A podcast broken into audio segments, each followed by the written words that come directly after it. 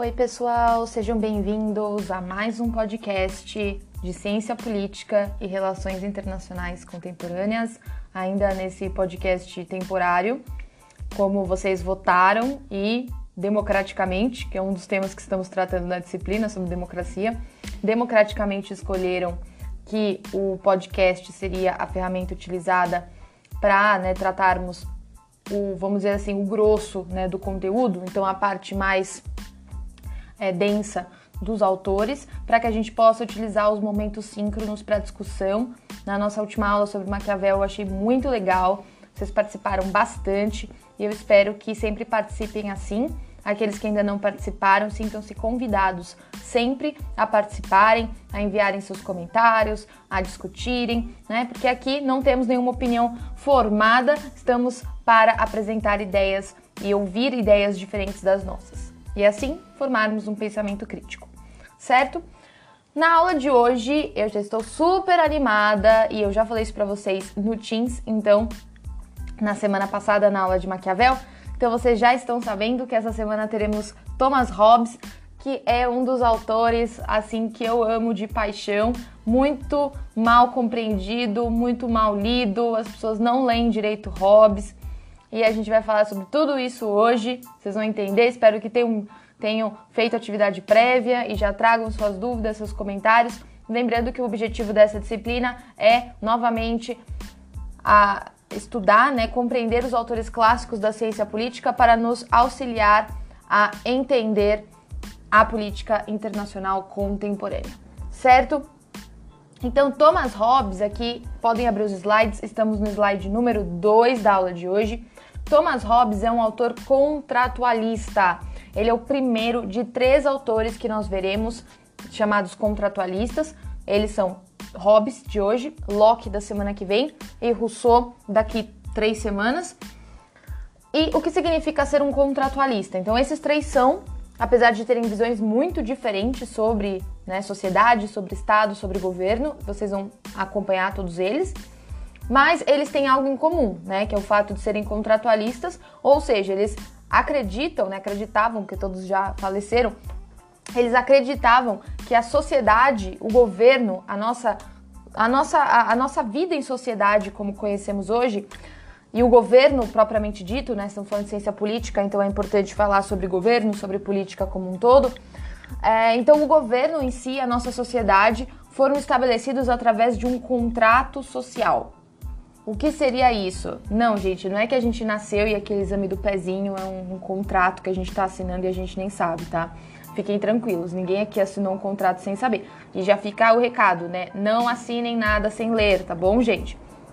Então, ninguém aqui assinou um contrato, tá? Fiquem tranquilos. É um, conta um contrato tácito. O que, que isso quer dizer? É um pacto social.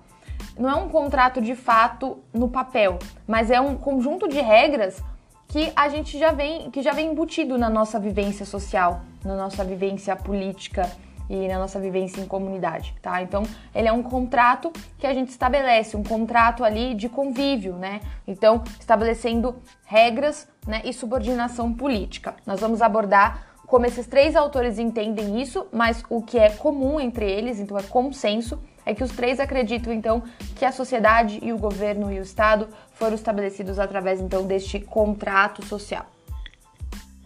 O Hobbes, então, ele vai ter. Ele nasceu em 1588, faleceu em 1679. Então estamos falando aqui de um autor do século 16 e 17, tá? Isso faz muito tempo. Mas ele é um autor tão fantástico, na minha opinião, aqui não consigo esconder, gente, dizer que eu acho o Hobbes realmente assim um autor muito à frente do seu tempo, né? É clichê falar isso, mas eu acho ele extremamente à frente do seu tempo e, e, vai embasar, né, assim como todos os autores dessa disciplina, né, é, ele vai embasar muito o pensamento, inclusive atual, da política, das relações internacionais, né, como um todo. E então, assim, ele vai ter ah, algumas, algumas obras, né, principais e ele vai tratar a política como ciência. Então, ele vai ser um dos primeiros pensadores políticos a tratar a política como ciência, porque naquela época, se vocês sabem, né, já, já comentei isso com vocês, as ciências humanas não eram vistas como ciência, certo? Como ciência de fato. Então, ele vai ser um dos primeiros aí pensadores políticos a tratar a política, então, como de fato uma ciência. Ele vai se inspirar na geometria para isso. Mas, uh, ah, para a gente entender esse esquema, então, né, que é um esquema tradicional, tá? Todos os autores contratualistas vão partir desse mesmo esquema. O que vai mudar é como cada uma dessas etapas é entendida por esses autores, tá? Então, esse esquema, ainda estamos no slide número 2, é o estado de natureza. A, e, então, a nós antes do pacto, então a gente antes da vida em sociedade. O pacto, então o contrato social, e que dá origem à sociedade como conhecemos, certo? Os três, né, tanto Hobbes, Locke quanto Rousseau, vão estabelecer esse mesmo esquema, só que cada um deles vai entender estado de natureza, pacto e a sociedade de formas diferentes, tá bom? Então vamos começar com o estado de natureza. No slide número 3. Tá, o que é o estado de natureza então para Hobbes, tá? O, o, o, Hobbes ele vai entender então esse estado antes da sociedade, né? Esse, o estado de natureza, então, para a gente ficar claro aqui, é a nossa vida antes da sociedade, tá bom? Uh, então, assim, a natureza do homem não muda conforme o tempo, ou a história, ou a vida social. Então, assim, a nossa natureza sempre é a mesma para Hobbes. Não é porque a gente vive em sociedade que a nossa natureza mudou. A gente simplesmente estabeleceu um contrato, um pacto, que eu vou chegar lá depois, que vai, de certa forma, coibir certas ações nossas. Então, a, sempre tem aquele conceito, né? Por isso que eu falo que Hobbes é mal lido, né? Porque sempre tem aquela ideia de que para Hobbes o homem é mau. Então o homem ele é ruim, ele é vil, ele só ele é egoísta, né? Ele só tá interessado nos seus próprios interesses, então por isso que ele mata os outros, por isso que ele rouba, por isso que ele estupra, etc, porque a natureza seria a natureza humana seria então má para Hobbes. Isso é mentira. Polêmica. Polêmica. Isso é mentira. Hobbes nunca disse que o homem é mau. Ele nunca disse isso tá? Podem ler a obra inteira do Leviatã, que é essa obra principal de Hobbes. Podem ler ela inteira, que vocês vão ver que não, certo? Isso não acontece, certo? Isso não, isso não é verdade. Ele não diz isso. Olha só, né? Olha só, talvez aqui destruindo sonhos nesse momento. É, até fazendo um parênteses, eu sou tão fã de Hobbes, mas tão fã de Hobbes que eu tenho a frase mais famosa dele tatuada. eu sou muito fã de Hobbes, gente. O que, que Hobbes vai dizer? Então, você acha que. Vocês acham, meninas? Quem, vocês que me conhecem, vou dar aquela de blogueira, né? Quem me conhece sabe. Então, assim, quem me conhece sabe que eu ia, eu ia gostar de um autor que tá falando que o homem é mau. Aí vai ter alguns aqui no fundo que vão dizer sim, que não gostam de mim, né? não, gente, eu não ia, tá? Desculpa aí quem não gosta de mim, mas não, eu não ia achar isso, certo? Eu não ia gostar de um autor que diz que o homem é mau, eu não acredito que o homem é mau. É, não temos como saber de verdade, porque não tem como saber como é a vida, como é a natureza humana, não tem como saber. Nós vivemos em sociedade. Então, é uma questão filosófica ficar discutindo como é a natureza humana. Mas para essa época era muito importante discutir isso. Então, voltando aqui, desculpa meu parênteses. Então, o Hobbes vai dizer que os homens são muito iguais. Essa, essa é a questão. Todos os homens querem as mesmas coisas. Sempre. Os homens querem as mesmas coisas e eles têm as mesmas emoções, as mesmas sensações. Tudo. O homem, ele é igual. Todos os homens são iguais. Nós somos muito iguais. E como a gente é muito igual, todo mundo quer a mesma coisa. E né, os, os, recursos, né, isso Locke vai falar também, né, isso mais inclusive na teoria econômica, Adam Smith, etc. Os recursos são escassos, não tem tudo para todo mundo na mesma quantidade, né? Vocês sabem disso. Por isso que existe preço, né? Por isso que é, existe, por, exemplo, por isso que por que, que ouro vale mais? Por que, que ouro é mais caro? Porque tem menos, né? Então a questão da raridade, né? Da oferta de certo produto no mundo vai influenciar no preço dele. Então não tinha como todo mundo ter tudo. E como todo mundo quer a mesma coisa, isso leva a um conflito, certo? Então, essa questão de Hobbes. Hobbes não diz que o homem é mau, ele diz que o homem é igual, todo mundo quer a mesma coisa. Isso faz com que as pessoas é, acabem entrando em conflito né, umas com as outras, ok?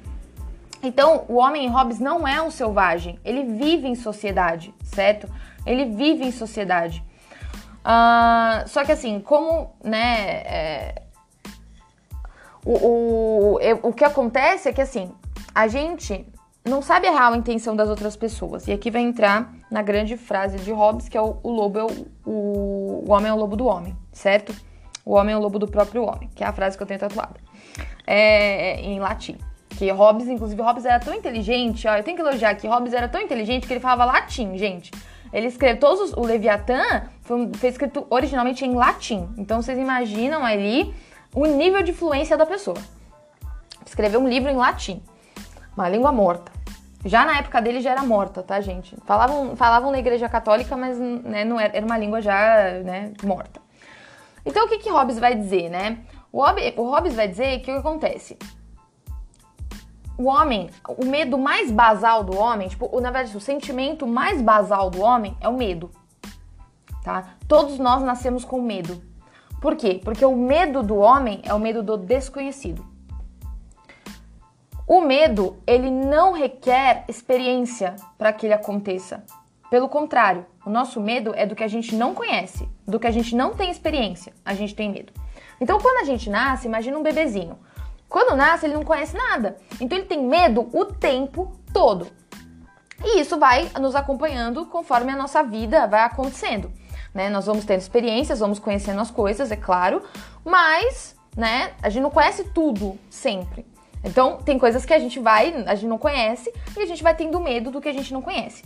O medo principal do homem, que é algo que a gente não conhece, a gente nunca, ninguém nunca conheceu, né? Não tem como a gente saber. Existem suposições, mas a gente nunca sabe exatamente o que é, é a morte. O que acontece depois da morte? A gente não sabe, não tem ninguém que saiba, não tem nada que a gente diga, não, é, é isso que acontece. Cada religião tem a sua interpretação, mas a gente não tem né, comprovação, por exemplo, científica do que acontece de fato. Então, o medo para Hobbes, o medo mais basal do homem é o medo do desconhecido e por fim da morte. Então, o homem vive a vida inteira com medo da morte. Isso é real, isso tipo os psicólogos falam, né? A gente, a gente tem um a gente tem medo da morte o tempo todo. A gente só vive na negação. A gente não fala de morte. A nossa sociedade é hipócrita. A nossa sociedade não fala de morte. A nossa sociedade não fala de luto. A nossa sociedade não fala do, do que é morrer. Né, que todo mundo vai morrer, essa é a certeza que a gente tem. Então, isso para Hobbes é mais ainda poderoso, porque a única certeza que a gente tem é o que é mais desconhecido para o homem, certo? Então, o homem vive com esse medo da morte.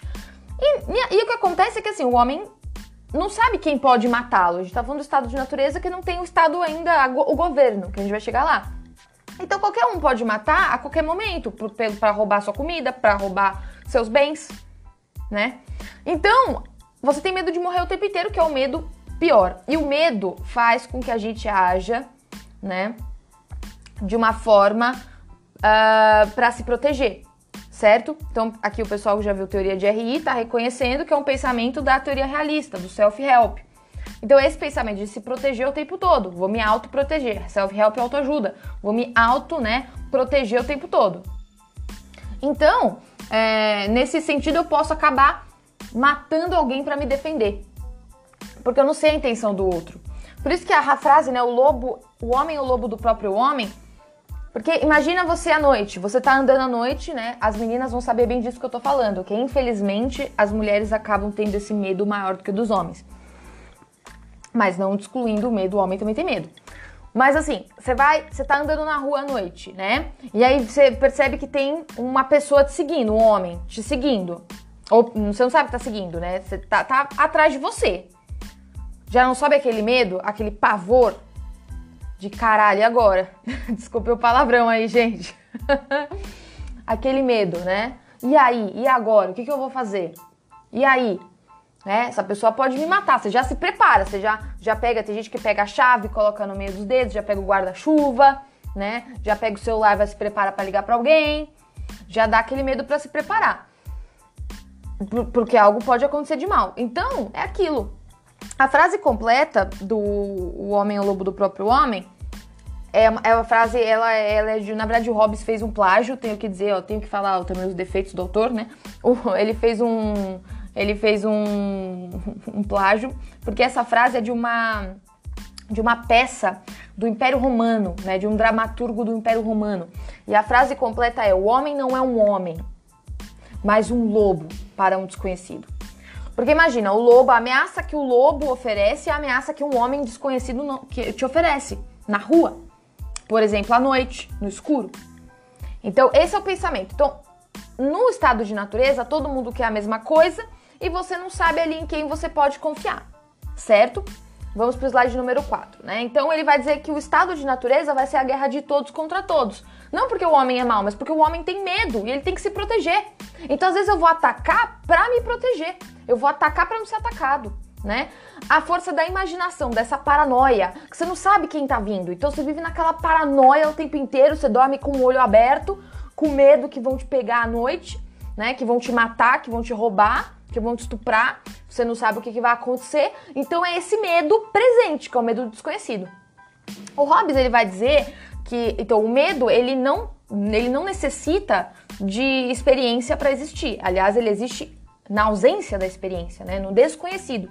Enquanto o desejo, a nossa vontade, ela requer, ela requer a experiência. Você nunca vai ter vontade de uma coisa que você nunca experimentou. Você vai, você vai acordar, tipo, hum, que vontade de comer aquele negócio que você nunca comeu na vida. Por exemplo, ah, vamos foie gras. Foie gras é difícil, não é todo mundo que come, come uma iguaria, é muito caro, né? É fígado de ganso gordo. Então, assim, né? E aliás, o método hoje em dia com o veganismo, né? O método do foie gras, se comer carne em geral já é ruim, imagina comer foie gras, que eles têm que pegar o ganso e, e, e enfiar comida no ganso para ele engordar forçado, porque o, o, fígado dele tem que aumentar, porque o foie gras é o fígado dele que a gente come. E é caríssimo, né? Mas o ganso sofre muito. Então, a, uma coisa que a gente não vai ter vontade de comer foie gras se a gente nunca comeu. Então você não vai acordar de manhã e falar: hum, que vontade de comer um foie grasinho hoje, hein? No jantar. Você nunca comeu, você não vai ter vontade de comer. Você vai ter vontade de comer aquela comida que você já conhece, que você sabe que é boa, daquele restaurante que você já foi. Então, essa é a questão para Hobbes. Então, o desejo, ele requer a experiência. O medo, não. O medo vem do desconhecido, tá? Então, as três causas, então, para discórdia, né, nesse estado de natureza, e não só no estado de natureza, na nossa vida, porque os homens são iguais. A mudança do estado de natureza para a sociedade civil não vai, não vai alterar o nosso, o nosso eu de ser humano, certo? Então a gente vai continuar sendo a gente, só que vão ter regras que a gente vai seguir. Então, assim, a, as três causas da discórdia é a competição, a desconfiança e a glória. Não faz muito sentido? Reflitam nos dias de hoje, na nossa vida atual. Não faz sentido isso? Que são os motivos da discórdia, inclusive no nosso mundo, um, um querendo ser melhor que o outro, um desconfiando do outro, um querendo mais prestígio que o outro, né?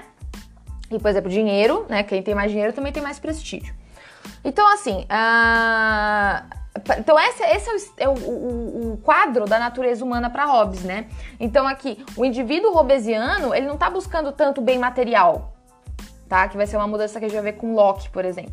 Ele vai buscar honra, ele vai buscar glória, ele quer prestígio. E eu não tô falando do chocolatinho, tá? Então aqui, a riqueza é um meio. Então quem é mais rico é mais importante, tem mais prestígio, tem mais honra, né? O cara é mais, olha, hum, que cara interessante, né? Que mulher da hora não por conta do dinheiro, mas porque o, o que o dinheiro traz, né? Então, pro, pro, pro Hobbes, o indivíduo ele não tá tanto buscando bens, ele tá buscando prestígio. E aí, beleza. Então, o que, que muda, né? Por que, que a gente saiu daquele estado de natureza e por que, que a gente aceitou o pacto social? Vamos lá. No estado de natureza, o direito é o natural, que, né, e no direito, quem aí estuda direito sabe, ou quem já ouviu falar aí, né, das fontes do direito, é o jus naturale, certo? Falei com sotaque em italiano, mas isso aqui é latim. É o direito natural. Então, a liberdade no estado de natureza, todos somos livres. Somos 100% livres. Livres no sentido que eu posso até matar, certo? Eu posso roubar, eu posso estuprar, porque eu sou livre. Eu posso fazer tudo que eu quiser. Então, assim, é, o homem possui, né, Uh, a, liberdade de, a liberdade que cada homem possui de usar seu próprio poder da maneira que quiser para a preservação da sua própria natureza, da sua própria vida e o direito de fazer tudo o que for possível como meio de preservação. Então, para me preservar, eu vou matar o outro. Para me preservar, eu vou roubar o outro, que eu vou ter que roubar a comida do outro, a caça do outro, certo? Só que acontece, Eu falei que a, o estado era de medo e de paranoia o tempo inteiro. Vocês acham que deve ser gostoso viver nesse mundo assim? Vou deixar um tempo para vocês pensarem aqui. E aí, gente, vocês acham que essa vida era gostosa? Uma vida, hum, que delícia, o estado de natureza. Quero viver lá. Acho que não, né? Acho que não. Ficar dormindo com o olho aberto, né? É que nem apocalipse zumbi, né? Ah, é que nem The Walking Dead, né? Que nem Madrugada dos Mortos. Madrugada dos Mortos é pior, porque The Walking Dead os zumbis são muito devagar. Madrugada dos Mortos a galera corre. Então imagina, você dorme com o olho aberto, assim. Como é que você vai dormir, gente? Não sei como é que o povo dorme em The Walking Dead. Eu não ia conseguir dormir nunca, aquele medo. Isso é o estado de natureza, é o medo. Está o medo o tempo inteiro. Ó, The Walking, eu falei zoando, mas The Walking Dead é um bom exemplo de estado de natureza, né? No começo, as primeiras temporadas. Agora já no final não tá tanto. Então, assim, a, a lei, então a lei natural, então você tá no direito natural, então a lei natural, né, vai se constituir numa obrigação, certo? Então o pacto social, ele vai surgir para tentar diminuir o nosso medo. Então assim, então eu vou, ó, esse é o pensamento, tá? Isso para todos os contratualistas. Eu vou abrir mão de parte da minha liberdade, porque no estado de natureza somos todos livres, 100% livres. Eu vou abrir mão de parte da minha liberdade, né, para ter o quê? Proteção. Para que eu seja protegido, para que eu não tenha mais que viver em medo. A gente não vive tanto em medo, né? Criminalidade existe, gente. Criminalidade existe. Mas nós temos leis, nós temos punições. Se a pessoa comete um crime, ela vai ser punida via de regra, certo? Nós temos uma legislação, nós temos uma constituição que impõe limites à nossa ação. Então a gente perde parte da nossa liberdade, no sentido que eu não posso mais fazer tudo o que eu quiser, não posso nem matar, não posso, tipo, roubar, mas ao mesmo tempo eu tenho um pouco mais de tranquilidade na minha vida. Então eu consigo viver uma vida mais tranquilovski, né? Eu consigo dormir, consigo, né, ter minhas coisas, né? Tipo, ter aquela segurança de que pelo menos eu vou dormir aqui, ninguém vai invadir minha casa para roubar minhas coisas, para me matar. Então, a gente tem essa segurança. Claro, existe, né? Não é perfeito, existe a criminalidade. Mas a lei é uma forma de coibir, porque você sabe que vai ter punições. Você será punido, certo? Então, né, essa vai ser a lei natural. Então, para garantir que a lei de natureza seja cumprida, é preciso o quê? Um poder, é preciso de um governo. É um, um, na visão de Hobbes, um poder suficientemente grande que imponha respeito e medo. Isso se relaciona um pouco com Maquiavel, né? Porque Maquiavel vai falar também que o rei tem que ser forte, certo? Para o Hobbes, ele tem que ser muito forte. Tanto que ele vai chamar de Leviatã, que vocês sabem quem. Aí é mais religioso, já deve ter lido a Bíblia. É um monstro da Bíblia, o Leviatã. Então, Aqui, para Hobbes, ele vai chamar de Leviatã porque é, um, um, é uma entidade acima de todos nós que vai impor a ordem, certo? Então aqui, né, é preciso que exista um Estado dotado de espada, armado, para forçar os homens ao respeito. E vai renunciar ao direito natural. Então o direito natural do estado de natureza vai dar lugar à lei natural, certo? Que é essa obrigação. Então a gente vai ser obrigado a respeitar a lei, senão seremos punidos, né, pelo Estado, pelo Leviatã. Essa aqui é a base do monopólio legítimo do uso da força, gente. Se vocês lembram, né, o pessoal de RI já sabe isso muito bem, falando aqui pro pessoal da eletiva também, uh, o Estado moderno ele é composto de três pilares, né? O nosso Estado, eu tô falando país, né? Então o nosso país aqui, Brasil, Estados Unidos, qualquer país. Quais são esses três pilares? Uma população, né? Uma população com uma nacionalidade, uma nação que se identificam entre si um território, né, um território delimitado e reconhecido internacionalmente. E, por último, mas não menos importante, o monopólio legítimo do uso da força. O que, que é isso? Eu já falei disso para vocês no último podcast.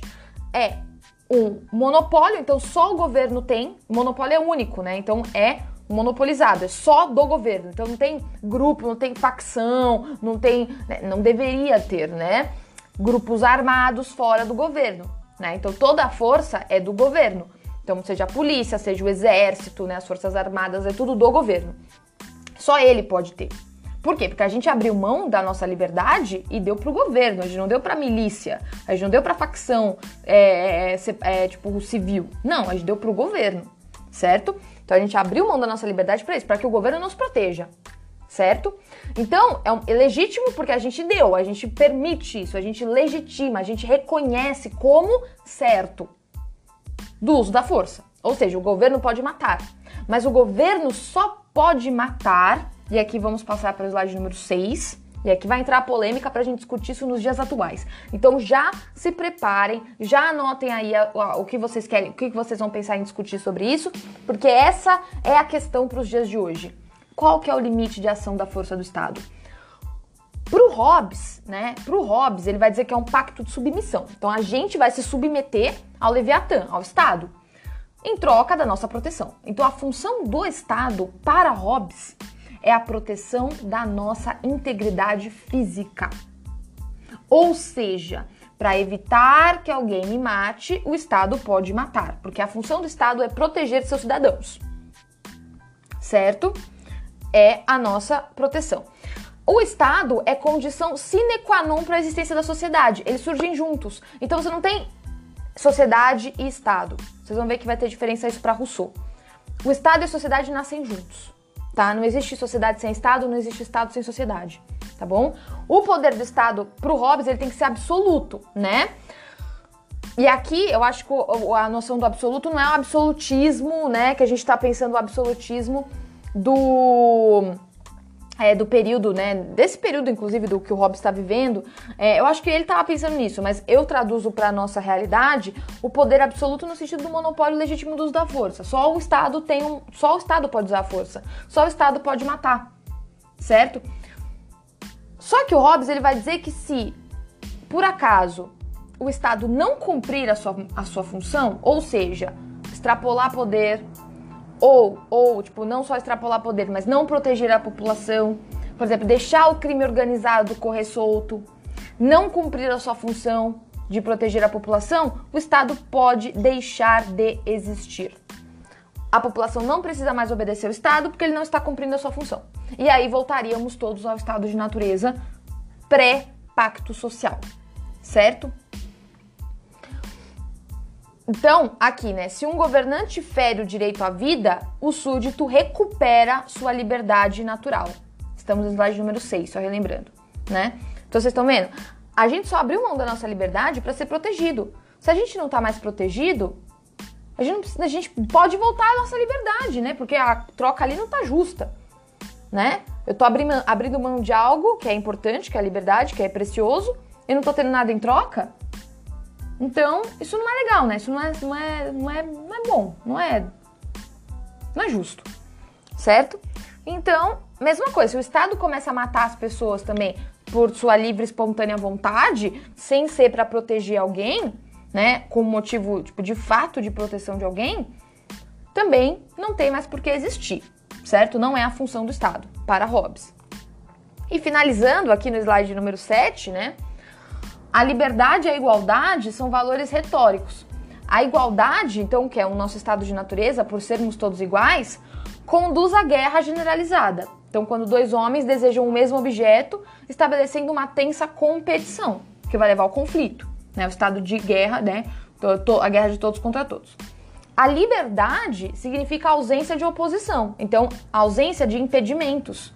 Então, ninguém está impedido a fazer nada. Então aqui, o Hobbes, então ele vai dizer que que a gente vai abrir mão da nossa liberdade em troca da proteção do Estado, né?